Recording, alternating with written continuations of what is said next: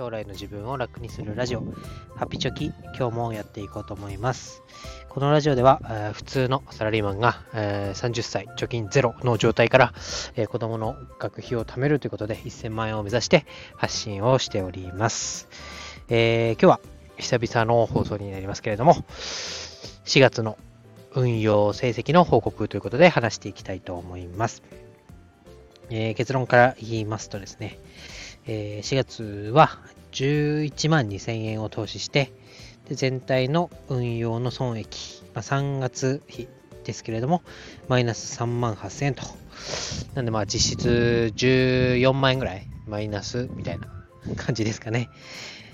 その内訳を見てみると、うん、なんだ、内訳の前にだ、目標1000万円に対して今運用の成績が2000あ違う285万。でまあ、残り720万ぐらいをあと9年8ヶ月でなんとかしようというところに来ております。来ておりますというか、まだ始まったばかりですね。で、えー、そのマイナスだったという内訳ですけれども、まあ、軒並み、えー、米国株の急落を受けて、投資信託での含み益が減ったというところになりました。で、今、アメリカさんはですね、えー、金融政策で、えーま利上げを実施しているということと、あとは IT のハイテク銘柄が軒並みこうマイナスになってるよと。で、アルファベット、Google の方も目標には届かず、で、ネットフリックスも会員が減少して、えー、株価が下がるとか、えー、いうところで、まあ、ナスダックだったり、まあ、S&P500 がガクッと落ちてますよと。で、S&P500、私も積み立て NISA で投資してますけど、こちらは年初来の、えー、マイナスと下げということで、まあ、とにかく、あまり状況はよろしくないということになっております。で、特にナスダックがね、思いっきり下がって、年初来24%ぐらい下がってるということで、まあ、この状況はしょうがないですよね。まあ、ロシア、ロシアウクライナ問題とかがありますし、うん、まあ、ばらまいたお金を回収するというフェーズですから、ちょっと辛抱して、投資をまあ、淡々とね、やっていくということに、え、専念するというところだと思います。また、ビットコインとはね、仮想通貨、もうパッとしませんね。なんか、え、デジタルゴールドとか言われて、株価の動きには連動しないようなんてビットコインなんか言われてましたけど、まあ、見事にこうナスダックのチャートと被るような値動きになっていて、うん、どうなんだこれからみたいなことも言われてますね。この辺はブログにも書いたので、えー、グラフとかも貼ってますから、こちらを見てもらえれば分かりやすいかなと思います。まあ、ビットコインとかイーサリアムに関しても、うん、含み損を抱えた状態、7500円とか、まあ、ビビたるもんですけど、マイナスになっております。まあ、ここでね、まあ、ビットコインが、今、500万切るような、え、金額になりますけど、まあ、1000万とか、1億、5億になるなんて言われてますから、まあ、こういう時に500円ずつ毎日買って、えー、3万円、月3万円を、まあ、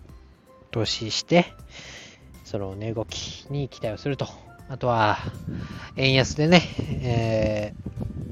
ー、1ドル131円をマークするなんてこともありましたけど、まあ、円の価値っていうのはもうどんどん下がる一方でしょうから、まだこう、低くなり始めの段階で、ビットコインに投資をしておいて、円の価値が下がっても、なんとかビットコインの方で持ち直せるという状況を作っておきたいなと思います。いざね、ビットコインが1000万になった、2000万になったという時に、うわ、なんであの時投資しなかったんだろうというあの後悔だけはしたくないなという気持ちで、えー、コツコツやっておりますので、えー、これに共感する方は、えー、ぜひやってみてください。え解説、ビットコインとかね、イーサリアムの仮想通貨の口座解説のリンクもブログの方にはつけております。で、さらにさらにですね、今、なんとビットコインに間違えた、えー、コインチェックではですね、初めて口座を開設する人に向けて、え、2500円分のビットコインをプレゼントなんてキャンペーンも、え、やっております。なんかこんなにね、え、株価が、パッとしない状況にもかかわらずお金を配るという画期的な、え、キャンペーンやっております。えー、最後の方、記事の最後の方にも書いてありますけど、まあ、口座を開いて、で本人確認をして、えー、入金を済ませる。入金の金額も記載されてなかったんで、おそらく1000円でもいいんでしょうけど、とりあえず口座に入金をすると、2500円が翌月もらえると、2500円じゃない、2500円分のビットコインがもらえると。いうことで、まあ、たった2500円かよと思う人もいるかもしれませんけれども、さっきも言ったビットコインが、今、500円、500万円前後。のものが1000万円とか、1億、えー、2倍と、25倍なんてなっちゃったら、この2500円がね、大化けしますから、えー、2500円を皮切りにね、ちょっとずつでも投資を始めて、来たる20年後に備えていければなと思いますので、このリンクも貼っておきます。まあ、私事ではありますけれども、ちょっと会社の方で昇給があって、